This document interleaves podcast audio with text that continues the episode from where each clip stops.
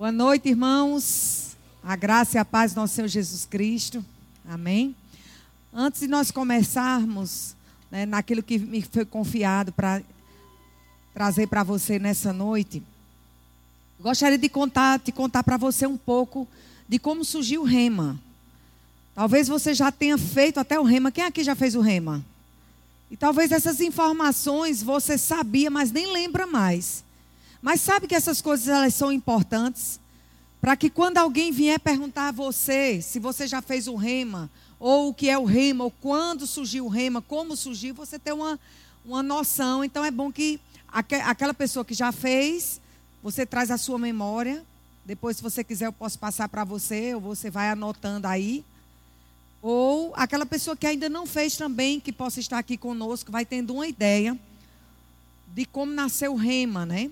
E o Rema ele nasceu em Tulsa, em Oklahoma, lá nos Estados Unidos, no ano de 1974. Eu tinha dois anos quando o Rema surgiu. Você já fez as contas para saber quantos anos eu tenho, né?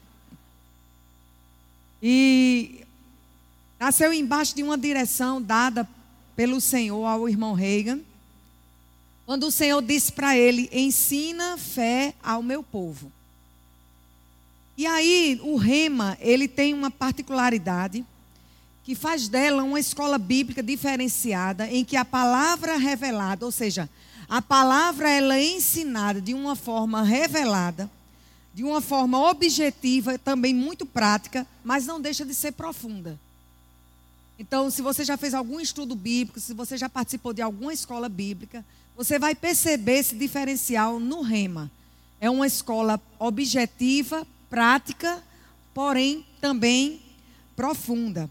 E o aluno, ele sai conhecendo as, as escrituras, não sai conhecendo tudo, mas sai com uma boa base de vários assuntos em que são ministrados nas 24 matérias. E o mais interessante de tudo isso é que o rema estimula o aluno a não só se tornar um conhecedor, mas se tornar um conhecedor e um operoso praticante. Porque o que vai fazer a diferença nas nossas vidas e daquelas pessoas que possam estar próximas de nós, não é o conhecimento que nós mostramos que temos, não é o diploma que nós mostramos que temos, dos vários cursos que talvez venhamos a ter, inclusive do Rema, mas é a prática daquilo que a gente vai conhecendo, vai se expondo e vai andando naquilo que nós estamos ouvindo. O aluno, ele é impulsionado no rema, à medida que ele vai crescendo no conhecimento, ele é impulsionado e estimulado a viver de acordo com aquele conhecimento obtido. E isso vai fazer a transformação na vida daquela pessoa que se expõe a essa palavra. O que é que traz transformação? A exposição da palavra com a prática dela. E hoje nós podemos ver os efeitos dessa palavra né, dos frutos deste, desta escola. Aqui no Brasil, nós temos mais de 125 unidades. E no, no mundo, nós temos o REMA em 50 nações. Então você não está numa escola que surgiu do nada. Por, o fato de você talvez nunca tenha ouvido falar no, no REMA, não significa que o rema ele tem esse raio, raio de atuação todo. Nós temos rema em 50 nações, no Brasil somos mais de 125 unidades. E também no Brasil já foram formados né, mais de 30 mil alunos. No Brasil já formamos mais de 30 mil alunos que tiveram suas vidas impactadas, influenciadas por essa palavra. Lucerna, e essas 30 mil pessoas que fizeram rema, elas estão vivendo aquilo que elas aprenderam, aprenderam, aí não é problema nosso. O papel da nossa escola é pregar a palavra, ensinar a palavra. O papel daquela pessoa que escuta é praticar o que está ouvindo, segundo a palavra de Deus. Amém? O Rema ele chegou no Brasil através do casal de missionários, pastor Bud e Jen, em 1989. Então, surgiu nos Estados Unidos em 1974, mas no Brasil surgiu em 1989. através de um casal que eu tive o privilégio de ser apacentado por eles em Campina Grande. Até que o Senhor nos, nos convidou, nos convocou para estarmos aqui em Natal. E começou com o centro de treinamento bíblico, Verbo da Vida. E em 2000 a filiação foi oficializada e todas as escolas passaram a ser chamadas de Rema Brasil. O curso, como a diretora já falou para vocês, tem uma duração de dois anos e são 24 matérias em que são instruídas para os alunos. E em relação a mim, como professora, em que vou estar hoje dando uma aula demonstrativa sobre a matéria como ser guiado, como ser dirigido pelo Espírito de Deus. Eu sou graduada do Rema Brasil, da turma de 2001. Sou graduada lá do Rema Brasil, lá em Campina Grande. Eu e meu esposo, nós nos formamos lá. Ou seja, são 19 anos que nós conhecemos e prosseguimos em conhecer essa palavra e mudou e tem mudado as nossas vidas. Então não, não é um, um, um mês, um ano, são 19 anos estudando, conferindo, assim como o povo de Berea, conferindo aquilo que nós ouvimos. Sabe que Deus nos fez pessoas inteligentes? E em relação a, a estar ensinando no Rema, então eu me formei em 2001, em 2004, eu e meu esposo nós fomos convidados para ensinar no Rema. Passamos a ensinar em várias escolas e hoje nós estamos aqui há 10 anos tomando conta dessa igreja, desse povo, desse rebanho que é de Deus e dando suporte na supervisão dessa escola. Amém? Então agora nós podemos começar. Se eu fizesse um ditado para você, você saberia me dizer? Vamos lá. A matéria é como ser guiado, como ser dirigido pelo Espírito de Deus. É uma matéria que, como as outras, vocês passam né, sete dias estudando um assunto. Então, eu tenho 40, 50 minutos por aí para falar alguma coisa sobre como ser guiado pelo Espírito. Então, não dá para começar do começo de todo o material que está lá na matéria. Eu procurei algo que eu pudesse falar para vocês que está dentro da matéria, mas que viesse a ser de uma forma mais objetiva e também como uma forma de ensinamento, mas também de pregação devido ao tempo que nós temos. Você entende que para se ensinar algo requer tempo, requer vários dias, várias horas, para ir montando as bases, os fundamentos, para depois que, assim como é difícil, ele venha a crescer e venha a ser levantado as paredes. Mas aí hoje a gente já vai para as paredes. As bases vocês vão ter na sala de aula. Aquelas pessoas que já tiveram, já fizeram rema, eu te estimulo a voltar para a sala de aula. Lucerna, mas eu não tenho tempo de voltar para a sala de aula. Então se associa ao Aluminai. Lá tem dessas 125 unidades do Rema, elas estão lá no sistema, no portal do Aluminai, em que você tem acesso a todas as matérias de todas as unidades do Brasil. Amém? Como eu coloquei num grupo né, da igreja hoje, eu, eu sou formada em engenharia civil. E eu me lembro que eu paguei a matéria cálculo 1, cálculo 2, cálculo 3 e cálculo 4. Mas se hoje você mandar para mim, para eu, é, resolver uma equação com integral, eu só vou me lembrar de pão integral e, e biscoito integral. Mas para resolver aquilo ali, eu teria que voltar aos meus estudos para tentar resolver. Mesmo tendo cursado cálculo 1, 2, 3 e 4. Por quê? Porque que se hoje me, me, for me dado uma equação de, de com integral de, da matéria cálculo 1, 2 ou 3 ou 4, eu não vou conseguir resolver. Porque eu parei de estudar. Como eu parei de estudar, foi perdido muitas coisas que antes eu sabia e era bem sabida. Você compreende isso? Por isso a importância de estarmos sempre nos expondo à palavra de Deus, aos ensinamentos da palavra de Deus. Quando o ser humano ele acha que não precisa mais se expor à palavra, quando ele acha que não tem mais o que aprender, porque ele já sabe de tudo, afinal de contas já leu a Bíblia várias vezes, você está correndo risco. A soberba ela precede a queda. Mas a humildade, ela precede a honra. Qual é a humildade? Senhor, eu sou como uma criança, sempre pronta para estar aprendendo e absorvendo tudo aquilo que o Senhor tem para a minha vida. Amém? Então, para começarmos a matéria como ser guiado, né, uma aula demonstrativa de como ser guiado, dirigido pelo Espírito de Deus, eu me lembro de uma história que aconteceu uma certa vez em que eu, meu esposo, minha sogra e meu sogro, nós fomos a Salvador de carro.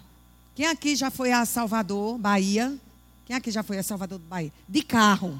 Você já foi de carro? Nós saímos de Campina Grande para Salvador, Bahia de carro, nós quatro. Né? Meu sogro dirige, dirigia também na época, meu esposo também, eu também, então não se tornaria uma viagem cansativa, porque três motoristas num carro era tranquilo. Não lembro quantos quilômetros eram, nem quantas horas eram, mas eu sei que era bem distante. E nós decidimos ir de carro para ir passeando, né? conhecendo as cidades dos, interiores que era o caminho para chegar lá em Salvador. E num certo, numa certa situação, eu não sei o porquê de fato, estava havendo uma, uma, uma, reforma, alguma coisa na BR, e Beto, ele estava nesse momento dirigindo, ele entrou num desvio que tinha lá, e quando a gente foi dar de fé, como se diz, quando a gente foi reparar, nós estávamos num canavial, sem uma iluminação e sem nenhuma sinalização. Não havia nenhuma iluminação e não havia nenhuma sinalização naquela estrada. Era uma estrada de terra. E Beto, ele, ele, ele brinca demais, ele gosta de brincar demais. E nessa, nessa, nessa estrada que nós estávamos, ele pegava, já escureceu, ficou de noite, e ele apagava os faróis, os faróis do carro. E era aquele breu, aquela escuridão. A gente só via um vagalume ou outro perdido. E eu fazia, Beto, pelo amor de Deus, deixa de aperrear a gente. A, a, a mãe dele começou a tomar não sei quantas garrafinhas de água, né? Porque estava tendo umas orações no, no, no, no rádio. Aí aquela oração nervosa, então ela tomava água, fazia a gente beber água para poder a gente ficar bem né, naquele carro. E toma oração, e toma aflição dentro daquele carro. E Beto apagava as luzes. Beto, deixa de brincadeira, Beto, negócio sério dele. Tu não está vendo que a gente está perdido, não. Como é que a gente vai chegar em Salvador, numa estrada escura dessa, sem uma sinalização? Mas não passava uma moto, não passava um, um homem na bicicleta, não passava, não passava ninguém, a gente naquela escuridão. Eu digo, agora pronto, agora vamos clamar o Senhor, porque o negócio aqui não está brincadeira, não. E depois de algum tempo, né, chegamos, no, no, no, encontramos uma iluminação longe, aí chegamos na BR, pronto, pegamos a estrada. Graças a Deus chegamos a Salvador a tempo. Eu ia lá apresentar um trabalho da universidade, tinha um prêmio lá e a gente, eu ia receber esse prêmio. Então, Graças a Deus chegamos, recebi o prêmio, passeamos lá e voltamos. Mas o que é que eu quero te passar contando toda essa situação, toda essa aflição que nós passamos naquela estrada escura e sem iluminação? Por que é que nós demoramos ou por que é que nós não chegamos no horário que deveríamos chegar em Salvador? Por que é que, que nós não, não, não pegamos a estrada correta para chegar a Salvador? Porque faltou iluminação. Faltou sinalização. Se houvesse uma boa sinalização e se houvesse uma boa iluminação, nós não teríamos perecido. Nós não teríamos chegado em Salvador no horário que nós chegamos. Nós não teríamos passado pelas aflições que nós passamos se nós tivéssemos pegado a estrada correta, com a sinalização correta e com a iluminação correta. E sabe, amados, Deus, Ele nos chama como os seus filhos para sermos guiados por Ele. E essas direções e essas inclinações e aquilo que Ele tem para nos conduzir, essas direções, elas estão disponíveis através dele mesmo em nós. Porque é que muitas vezes nós erramos o caminho? Porque é que muitas vezes nós nos perdemos no meio do caminho? Porque é que muitas vezes nós nos, de, nos deparamos em estradas sem iluminação. em estradas que nós não sabemos, não sabemos que caminho tomar. A gente ficou numa situação, amados, que a gente não sabia se pegava a esquerda, se pegava a direita, se ia direto. Não tinha. Por quê? Porque faltava iluminação, faltava sinalização. Mas hoje é possível que eu e você venhamos a receber da parte de Deus essas sinalizações, essas direções, porque não é vontade dele que você se perca no meio do caminho. Não é vontade dele que você não chegue naquilo que ele tem para a sua vida. Nós éramos para chegar em Salvador em tal horário. Até chegamos em Salvador, mas houve um atraso absurdo. Por falta de sinalização, por falta de direção. Mas essa não é a vontade de Deus para mim e para a sua vida. A vontade de Deus para mim e para a sua vida é que nós venhamos a chegar na, no lugar que Ele quer que nós venhamos a chegar. E para nós chegarmos no lugar que Ele quer que venhamos a chegar, nós precisamos das sinalizações dEle. Nós precisamos das direções dEle. Nós precisamos da iluminação dEle. E onde está essa iluminação? Onde estão essas direções do Senhor para as nossas vidas? Na palavra dEle no Espírito dele dentro de nós. Amém? Então, abre a tua Bíblia lá em Isaías capítulo 48. O Espírito do Senhor, amados, ele está pronto para nos guiar e nos sinalizar em tudo aquilo que nós precisamos. Todas as respostas que nós precisamos, o Espírito de Deus, ele está disponível para nos guiar, nos orientar, nos instruir. Sabe que deixa a tua Bíblia aberta em Isaías capítulo 48. No caso do automóvel, no caso do carro, é necessário sinalizações externas. Você pega uma BR sem sinalização, você corre o risco de acontecer o que de acontecer com você o que aconteceu conosco. Pegar uma estrada escura sem saber qual a saída tomar. Mas se você pega uma estrada bem sinalizada, você só não chega no seu destino final se você não atentar para as placas. Você concorda comigo? Se eu tenho um destino para ir, e eu, se eu sigo as sinalizações daquela estrada, naturalmente falando, dentro de um automóvel, não tem como. Irei chegar no destino final, porque eu segui todas as sinalizações. Eu atentei para todas as placas e fui seguindo o passo a passo daquelas sinalizações. E assim cheguei no meu destino final. Só que nas nossas vidas funciona não como um automóvel. Sabe que cada um de nós temos uma estrada para percorrer? Você tem uma estrada para percorrer, eu tenho uma estrada, nós temos caminhos para percorrer. Só que na vida do Espírito, na vida guiada pelo Espírito de Deus, guiada pela palavra de Deus, guiada pelo Senhor, não funciona como um automóvel. Como é que o automóvel funciona? Sinalizações externas. Nós funcionamos mais ou menos como um avião. O piloto, eu sempre gosto de falar isso na aula, o piloto, ele não segue as instruções por placas, por sinalizações externas tudo que o avião precisa para ele subir, para ele decolar, para ele aterrizar e para ele conduzir toda aquela, aquela viagem, tudo que ele precisa, as informações que ele precisa, elas estão dentro da cabine. Você que já andou de avião, você já viu alguma placa na nuvem? Cuidado, olha o pombo, né? Cuidado, olha o passarinho. Cuidado, olha o gavião. Você já viu alguma placa na nuvem? Não existe. Por quê? Porque as orientações que o piloto precisa, elas não estão fora, elas estão dentro. As orientações que eu e você, que nós precisamos, amados, elas não estão fora. Os nossos maiores problemas nas decisões que nós tomamos, nas escolhas que nós fazemos, é porque nós decidimos basear as nossas escolhas e decisões por aquilo que nós vemos, pelo que nós escutamos, pelas sinalizações externas. Mas quando nós aprendemos pela palavra de Deus a seguir as direções, assim como o piloto, ele olha para dentro da cabine. quando nós passamos a seguir as orientações dentro de nós, amados, iremos errar menos. Você concorda comigo? Então, lá em Isaías capítulo 48, versículo 17 a 18.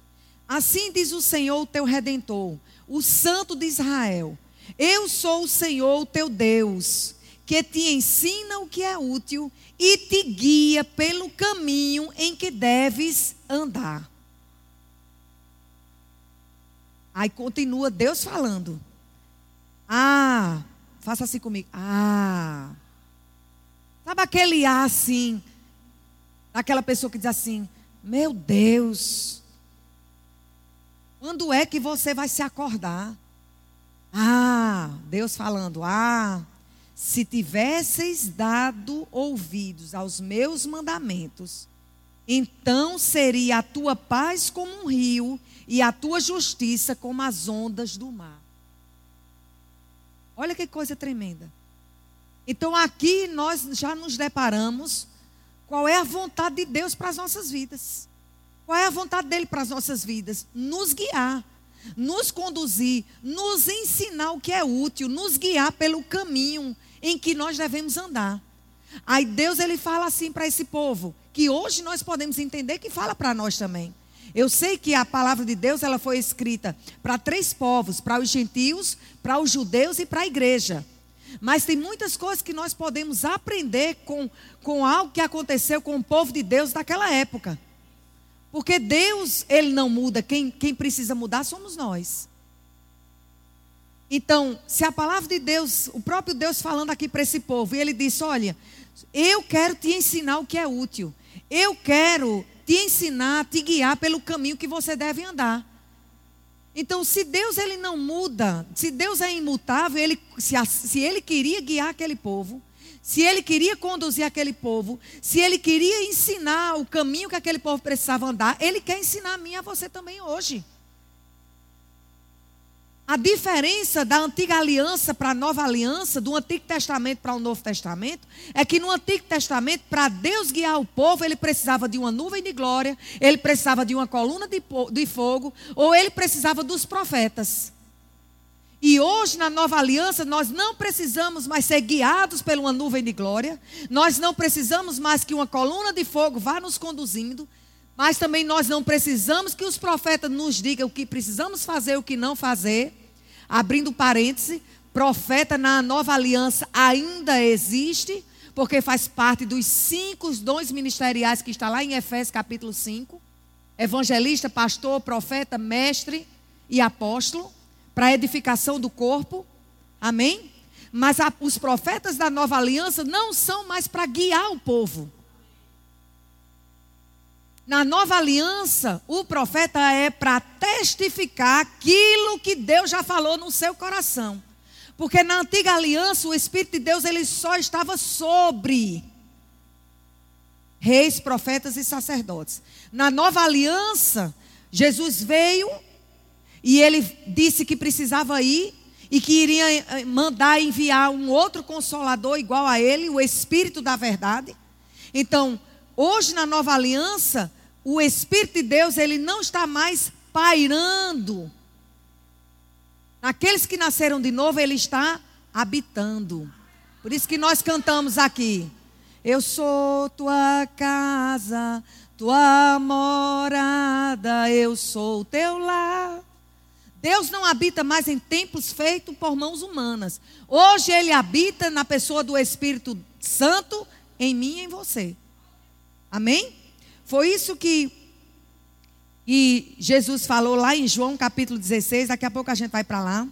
Então Deus, ele aqui em Isaías 48, 17, 18, ele disse: Olha, eu sou o Senhor, eu quero te ensinar o que é útil, eu quero te guiar pelo caminho em que você deve andar. Se você tivesse me dado ouvido, você teria paz como um rio e a tua justiça como as ondas do mar. Ou seja, qual é o contrário desse versículo? Ele mesmo disse: Porque você não me ouviu, é por isso que você está tão perturbado.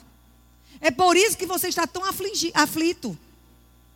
Não era a minha vontade que você não andasse em paz. Até porque Jesus disse: Eu vos dou a minha paz. Então não é vontade de Deus que você ande perturbado nas suas emoções. Porque Jesus ele já disse: "Eu tenho a minha paz, eu já lhe dei". E a minha paz é diferente da paz que o mundo tem para dar, aquela que o mundo tem para oferecer. Mas amados, muitas coisas que nós passamos, se nós avaliarmos a nossa vida, fizermos mesmo um, um, um, um, exame mesmo, uma autoavaliação das nossas vidas, nós vamos perceber que muitas cabeçadas que, cabeçadas que nós demos não foi porque Deus não falou, não foi porque Deus não guiou, não foi porque Deus não nos instruiu, foi porque nós, por, por algum motivo, não consideramos aquela voz. Ou talvez não tenha ouvido. Eu te digo, Deus ele não está em silêncio. Por que ele não está em silêncio? Porque nós temos a palavra dele. O Sérgio, eu não consigo ouvir Deus. Abra a tua Bíblia que ele vai falar contigo. Lucerna, por que, que Deus só fala com fulano, com cicrano? Olha, me incomoda demais quando uma pessoa chega e diz para mim, Deus falou comigo. Porque Deus nunca falou comigo. Se você abrir a sua Bíblia, Deus vai falar com você. Se você olhar para dentro de você, assim como aquele piloto olha para dentro da cabine, você vai ter as informações que você precisa da parte de Deus. Por quê? Porque você é filho, porque nós somos filhos. Amém? E lá no Evangelho de João, capítulo 16, versículo 13, está escrito assim: Jesus falando. No entanto, quando o Espírito da verdade vier, ele vos guiará em toda a verdade. Quando o Espírito da verdade vier, eu tenho uma boa nova para te dizer nessa noite. Ele já veio. Jesus ele estava prometendo, se você for ler o Evangelho de João, capítulo 14, capítulo 15, capítulo 16, ali você vai ver Jesus falando sobre que ele precisava ir, mas que eh, os discípulos e hoje também que nós não iríamos ficar órfãos, porque chegaria o tempo em que ele iria vir.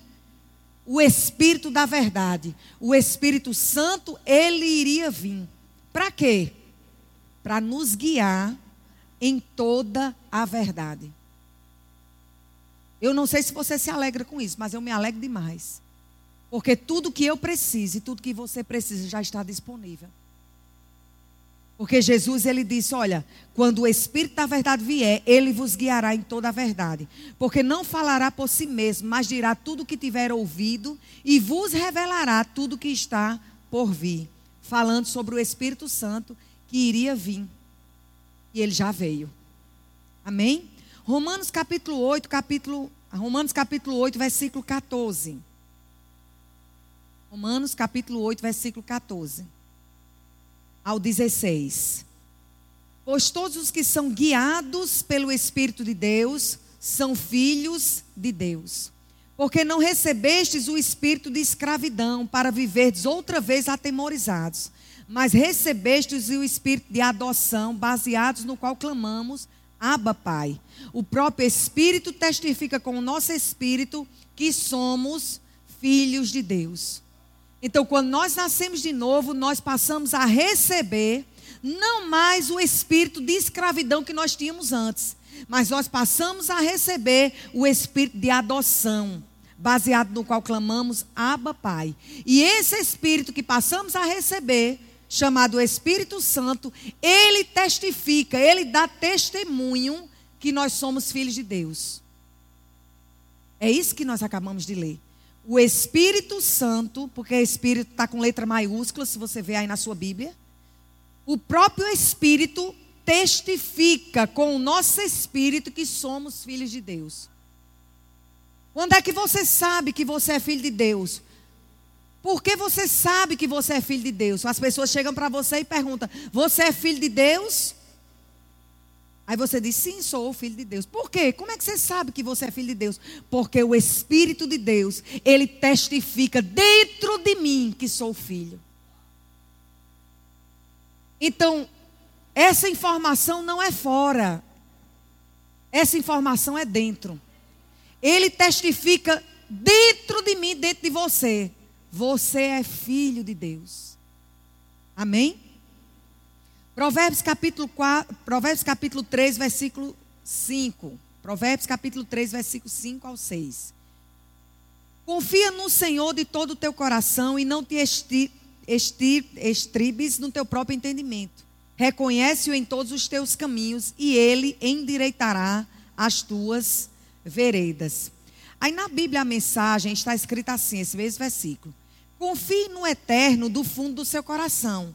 Não tente resolver tudo sozinho, mas às vezes a gente acha muito sabido, se acha muito sabido e quer resolver as coisas sozinhos. Ou só isso acontece só comigo? Não, isso aqui deixa que eu resolvo. É? Isso aqui deixa que eu resolvo. Não tente resolver tudo sozinho. Até porque, amados, você não está mais sozinho. Você pode se sentir sozinho. Você pode achar que está sozinho. Você pode até dizer que, que está só. Mas se você nasceu de novo, você é filho de Deus e hoje você não está mais só. Seus sentimentos podem estar dizendo que você está só, que você é uma pessoa sozinha, mas a Bíblia diz que você não está só. O próprio Senhor, ele disse que o Espírito de Deus, o Espírito Santo, ele não iria nos desamparar. Amém? Não tente resolver tudo sozinho. Ouça a, ouça a voz da sua mulher. É isso que está escrito? Ouça a voz do seu esposo. Ouça a voz do seu patrão. Ouça a voz do seu pastor. Ouça a voz do missionário. É isso que a Bíblia diz? Ouça a voz. Não estou dizendo que essas vozes, elas não são importantes, viu? Em nome de Jesus. Não saia daqui dizendo, olha, mulher, não fala mais comigo não, porque a mulher lá disse que não é para ouvir. Não, não é isso que eu estou dizendo, não. Amém? Até porque a esposa, ela é chamada para ser auxiliadora, enfim. Isso na matéria família cristã, vocês aprendem sobre isso. Mas existem coisas, amados, que nós precisamos parar para ouvir somente a voz dele. Porque lá em Coríntios fala, em 1 Coríntios, não precisa abrir lá, 1 Coríntios capítulo 14, versículo 10, diz que há muitos tipos de voz no mundo. Então você escuta, é, é a voz da, da, da, mídia, é a voz do familiar, é a voz do, do, do irmão da igreja, é a voz do, do, satanás, é a voz da sua mente, é a voz. São muitas vozes que todos os dias nós acordamos e dormimos com elas. São muitas. Não é assim, irmãos? São muitas vozes que chegam para a gente. Mas a palavra de Deus diz: olha, catuca a pessoa que está ao seu lado, diz: acorda. E em nome de Jesus, escute a voz de Deus. Ouça a voz do Eterno em tudo que fizer, aonde for. Olha que, que eu achei interessante essa tradução de, de, de, de, de Provérbios, né? capítulo 3, versículo 5 ao, ao 6. Ouça a voz do Eterno em tudo o que fizer e aonde for. Ou seja, tudo aquilo que eu preciso fazer e todo lugar que eu precise ir, eu tenho que considerar a voz do Senhor. As direções do Senhor. Por quê? Continuando. Porque Ele manterá você no melhor caminho. Então você percebe que Deus é o mais interessado em te ver caminhar sem tropeçar.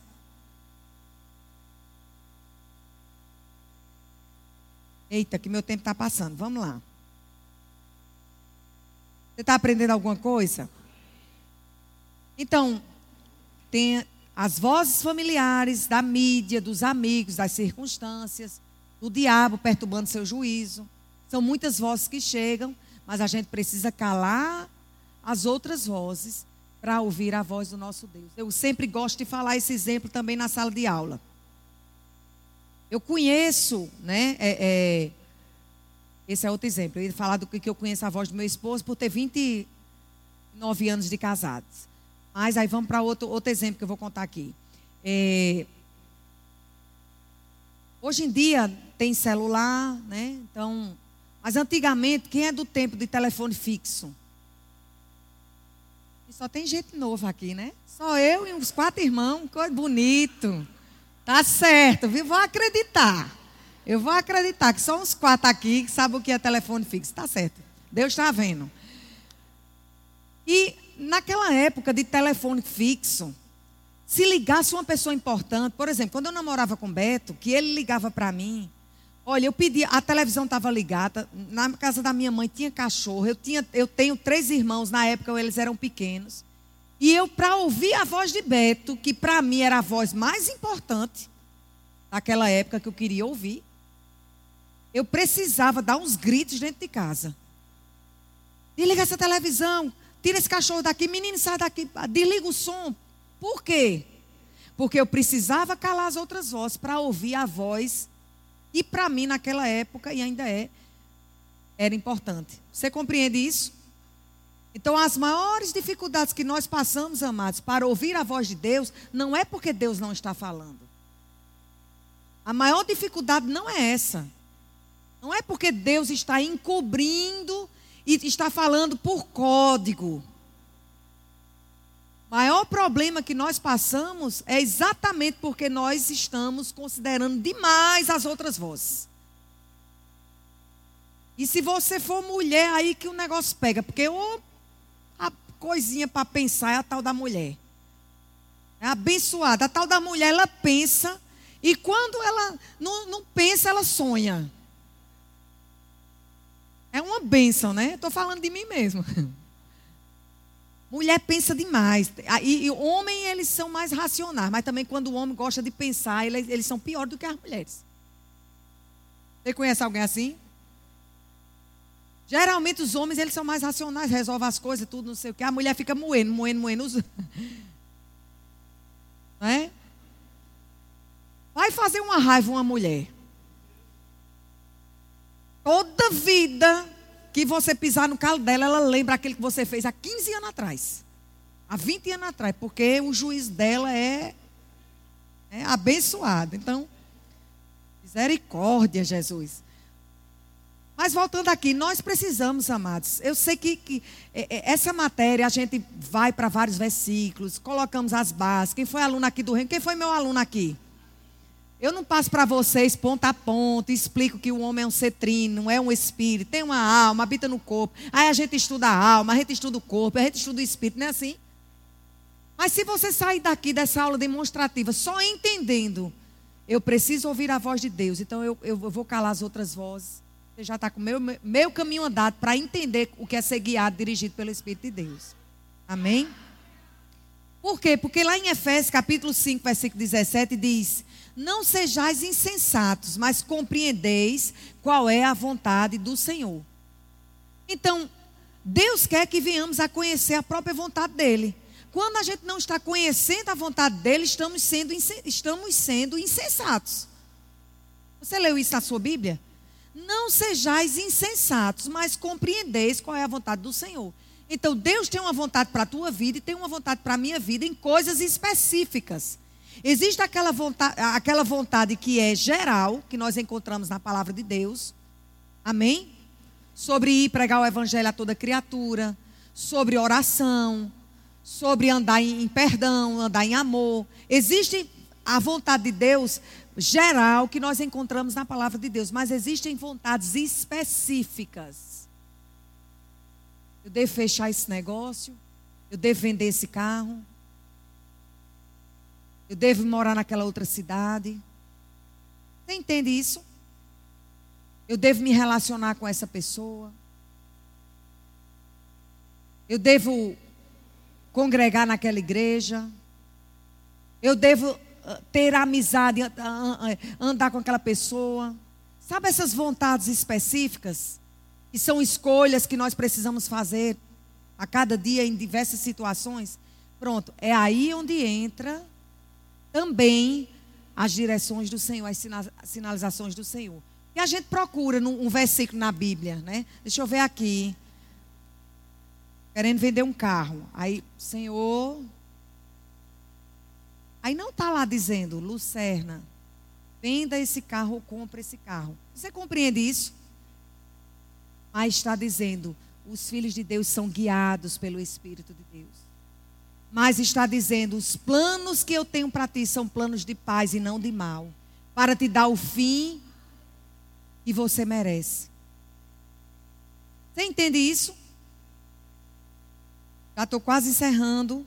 Não falei nada dos meus estudos, quase nada. Jesus.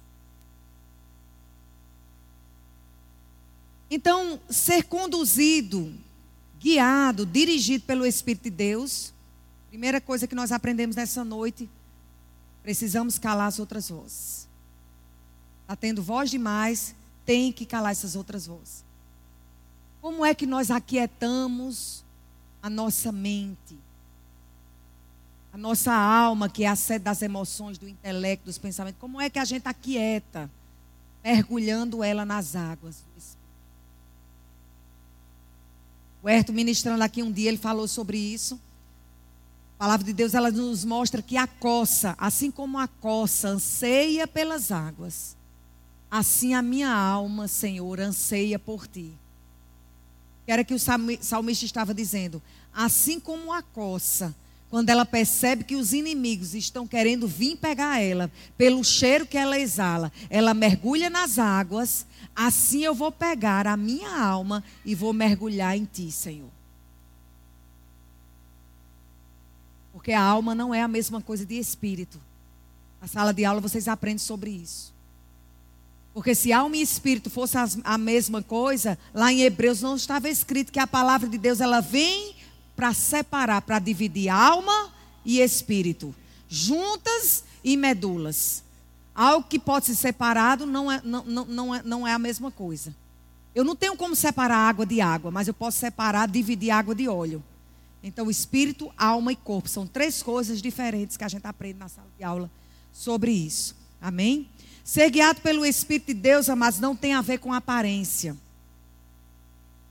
Não vou me deter, mas você pode encontrar lá em Josué capítulo 9, do 1 ao 16, em que os gebionitas, eles procuram fazer um acordo com Josué. Deus fala para Josué não fazer aliança com aquele povo. Aí esses gibionitas, o que é que eles fazem? Eles pegam, se vestem com as roupas velhas, calçam os sapatos velhos e chega lá para Josué e Josué pensa que aquele povo é um povo que veio lá de longe, mas na verdade era vizinho dele. E Deus tinha dito para ele não fazer aliança com aquele povo vizinho. Então eles montaram uma estratégia voltada na aparência e Josué caiu. Por quê? Porque Josué, ele não foi guiado pela instrução de Deus, ele foi guiado pela aparência. Ele pensou: rapaz, esse povo ele veio de fora, então não é o povo que Deus falou que eu não deveria fazer aliança e fez aliança com esse povo. Depois você pode estudar, está lá em Josué capítulo 9, do versículo 1 ao 16. A astutícias dos gebionitas. Ou seja, Josué, ele foi conduzido pela aparência desses, desses gibionitas. Os filhos de Deus também, eles não podem ser guiados pela lógica. Nem sempre aquilo que Deus vai te instruir, vai te dirigir, vai te guiar, tem a ver com a lógica. Nós nos deparamos com Filipe, está lá em Atos capítulo 8, do versículo 5 ao 8 que Filipe ele estava no auge do ministério dele. Filipe ele estava expulsando os demônios e, e, e, daquelas pessoas possessas. Ele estava curando paralíticos e coxos pelo poder de Deus. Pode ver isso lá em Atos capítulo 8, versículo 5 a 8, repetindo. Só que aí, quando chega no versículo 20, 26, um anjo do Senhor fala a Filipe: Filipe, vai para o lado do sul, no caminho que desce de Jerusalém a Gaza. E esse se acha deserto. Imagina a situação, você está no auge da sua vida profissional, ministerial. E Deus chega para você e diz: Ei, peraí, eu agora quero que você vá lá para o deserto. Quem aqui ia? Não levanta a mão. Porque Felipe, amados, estava bombando ministerialmente falando. Felipe estava sendo conhecido. A Bíblia diz que multidões seguiam Felipe diante do quanto Filipe estava fazendo naquela cidade para aquele povo. Ele estava se destacando demais para aquela época. Evangelista famoso. E Deus, através de um anjo, chega para Filipe com uma instrução: saia daí, deixe tudo e vá para o deserto. E a obediência à direção de Deus fez Filipe alcançar aquele etíope, assim, e toda uma, uma, uma nação, ela foi alcançada pela obediência à direção que não tinha lógica nenhuma. Aprende uma coisa: ser guiado, dirigido pelo Espírito de Deus não tem que ter, não tem a ver com aparência, não tem a ver com lógica. Amém? O Espírito do Senhor pode te guiar. Deus ele pode te guiar algo que não tem lógica nenhuma. Mas se ele estiver te, te guiando, se ele estiver te mandando fazer, obedece. Só para encerrar, eu gostaria de chamar o grupo de louvor. Ser guiado pelo Espírito de Deus não tem a ver com pressões, não tem a ver com circunstâncias. Nós encontramos lá em Gênesis capítulo 26, do versículo 1 ao 4, Isaac. Estava havendo fome lá. E Isaac, ele cogita ir para o Egito. Aí o Senhor fala para Isaac: Isaac, fica aí onde eu estou mandando você ficar. E é aí, nesse lugar que eu vou fazer você prosperar. Isaac, ele estava debaixo de uma pressão grande. Que pressão era essa? Fome, circunst... as adversidades e as circunstâncias daquela cidade que ele estava, estava forte. E ele pensou: sabe de uma coisa? Eu vou é para o Egito. E o Senhor disse: Nananina, não. Fique aonde eu quero que você fique.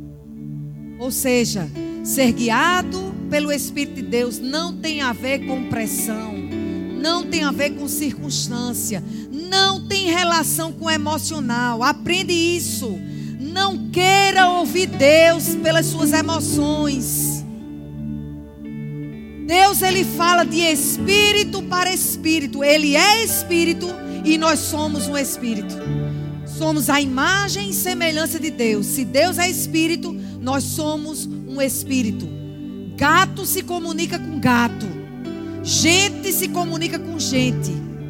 Deus que é espírito, ele se comunica no nosso espírito. Ele se comunica no nosso coração. Ele não se comunica aqui, ó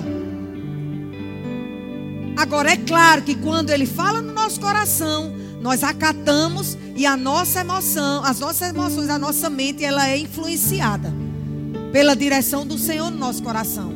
Mas não queira receber as instruções de Deus voltada pelos seus pensamentos, sentimentos. Deus ele não se move no âmbito da razão. Deus não se move no âmbito das emoções. Deus ele se move no âmbito da fé. Porque sem fé é impossível agradar a Deus. A, a, a, a, atmosfera de Deus falar conosco, amados, é uma atmosfera que não tem nada a ver com o natural. Não tem nada a ver com aquilo que você vê.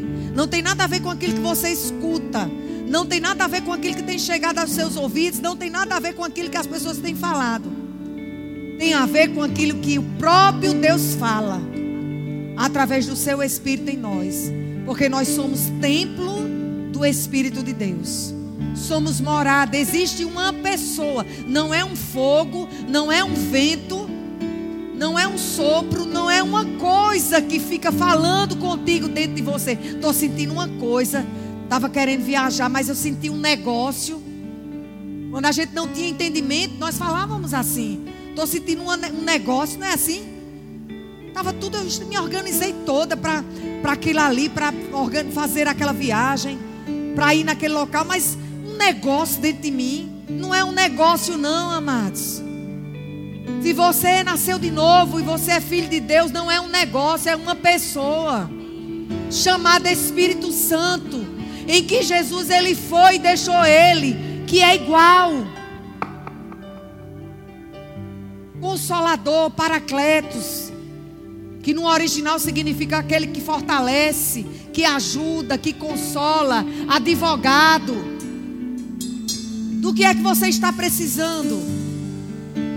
Tudo que você precisa, tudo que nós precisamos já está disponível na pessoa do Espírito de Deus. Ele é o nosso ajudador, Ele é o nosso consolador, Ele é o nosso fortalecedor, Ele é o nosso advogado, Ele é o nosso professor, Ele é o nosso mestre, Ele é aquele que nos guia, amados.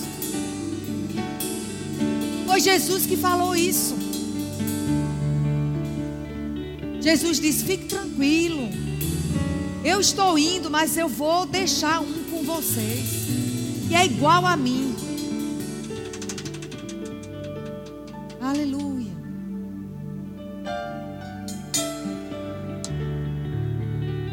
Então, não toma decisão, nenhum tipo de decisão, debaixo de pressão. As piores decisões que nós tomamos são aquelas decisões debaixo de pressão. Está envolvido as nossas emoções. E depois a gente se pergunta: Mas Deus, mas Senhor, por que o Senhor não me mostrou naquele dia? Aí ele responde: Eu sempre mostrei. Eu sempre estive disponível. Questão é que você foi buscar a resposta fora, onde na verdade ela estava dentro. Você quis seguir aquilo que você estava recebendo fora como resposta, onde na verdade a resposta estava dentro de você. Amém? Então Deus, Ele nos guia através da, da Sua própria palavra. Ele nos guia pelo seu Espírito testificando dentro de nós. Essa matéria, como ser guiado pelo Espírito, nós estudamos as maneiras que Deus guia os seus filhos hoje. Como é que Ele nos orienta hoje? Como é que Ele está disponível hoje? Para que venhamos a fazer as escolhas certas. Amém? E você como quem é pai aqui? Se você como um pai natural, você não quer que seus filhos eles venham a errar? Você instrui, você orienta, você mostra. Olha, não vá por aí não, não, ande com essa pessoa não. Olha, faça isso. Olha, cuide na sua alimentação, tente dormir, estude. Nós, pais, nós fazemos assim. E não pensar do nosso Deus. Amém? Glória a Deus. Você recebeu alguma coisa? Aleluia. Vamos ficar de pé.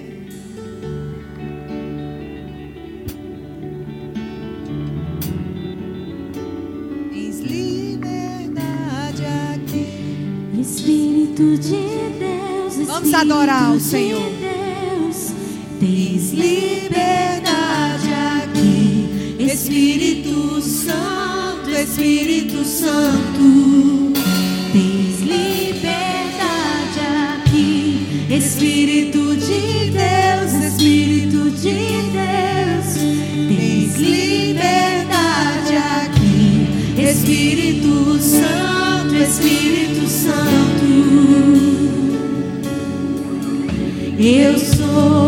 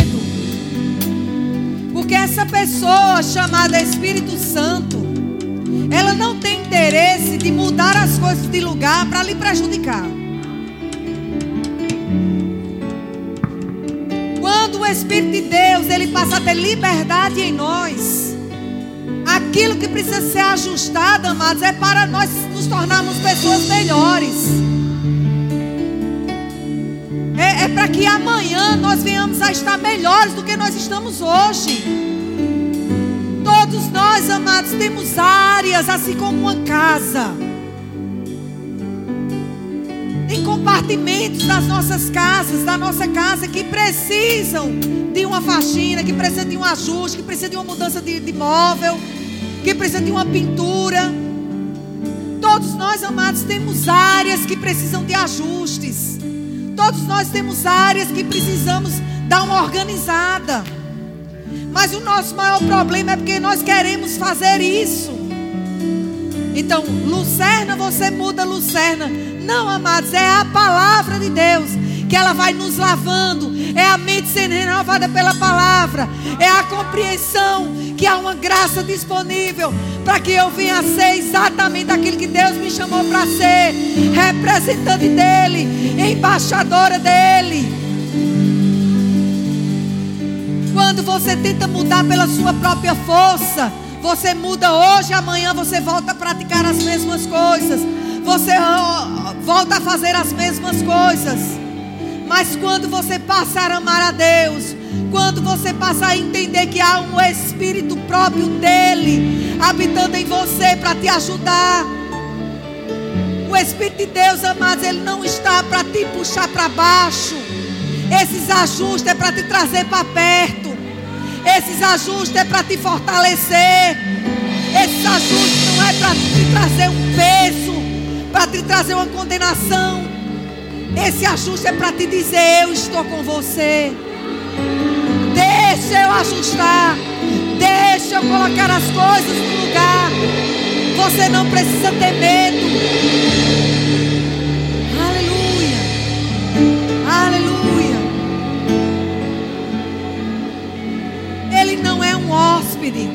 Que ele vem e vai, vem e vai. Então, quando você está na igreja, aí o Espírito Santo está comigo. Quando eu saio da igreja, o Espírito Santo não está mais comigo. Não, amados, Ele está conosco todo o tempo, até a consumação dos séculos. Ele não é um hóspede, Ele é aquele que habita. Ele habita em mim, Ele habita em você. Lucerna, mas as coisas não estão muito bem comigo. Eu nem pareço que tenho essa pessoa tão tremenda e tão poderosa em mim. Porque eu tenho pensado que não é para pensar. Eu tenho agido como eu não deveria agir. Então eu acho, Lucerna, que essa pessoa não está em mim, não. Porque se o Espírito de Deus estivesse em mim, eu não estava assim. Aí é você renovamento pela palavra. Você vai trazer à sua memória o que lhe traz esperança. Você vai pegando as suas emoções, os seus pensamentos. Mergulha na palavra. Mergulha na palavra. Mergulha na palavra. Fala como o salmista Davi falava: Alma, alma, alma, bendiga ao Senhor. Bendiga ao Senhor. Você não é um pensamento. Você não é um sentimento. Esses dias uma pessoa chegou para mim e disse assim: Eu estou triste. Eu disse: Que bom. E você não é triste, você está triste. É uma diferença. Você não é isso que você está pensando que você é de você. Você não é esse sentimento, você não é esse pensamento. Você é aquilo que a Bíblia diz que você é. Filho de Deus, filha de Deus, lavado e remido pelo sangue de Jesus. O sacrifício, amados, dele não foi em vão. Jesus não derramou o sangue dele em vão. Foi um preço alto pela sua vida e pela minha vida. Preço de sangue. Valorize. Valorize esse preço. Que você nem precisa mais pagar, porque Jesus já pagou por você. Coloca a tua alma, tuas emoções, tua mente no lugar que ela tem que estar. São 19 anos, amados, servindo a esse Deus. São 19 anos me expondo a essa palavra. Você chegou atrasado para dizer que ela não funciona. Ela funciona quando meu filho estava perdido. Ela funciona quando eu estava no hospital. E os médicos diziam: não tem jeito. Ele vai morrer. funciona quando o pânico chegou na minha vida. E eu me tranquei no quarto e entendi: eu não sou um pensamento, eu não sou isso. Eu tenho um Deus que vela por mim, que não está com suas mãos encolhidas. Aleluia. funciona. A palavra de Deus funciona.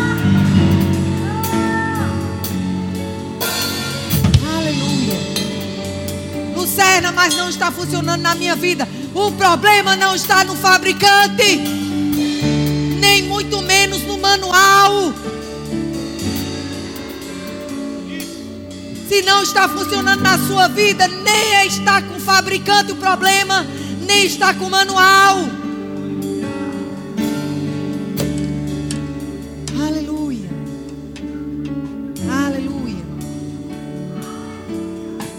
Gente que começar uma vigília, não era? Aleluia. Você pode levantar suas mãos. Agradeça ao Senhor. Obrigada, Senhor, pela tua palavra que nos alcançou nessa noite.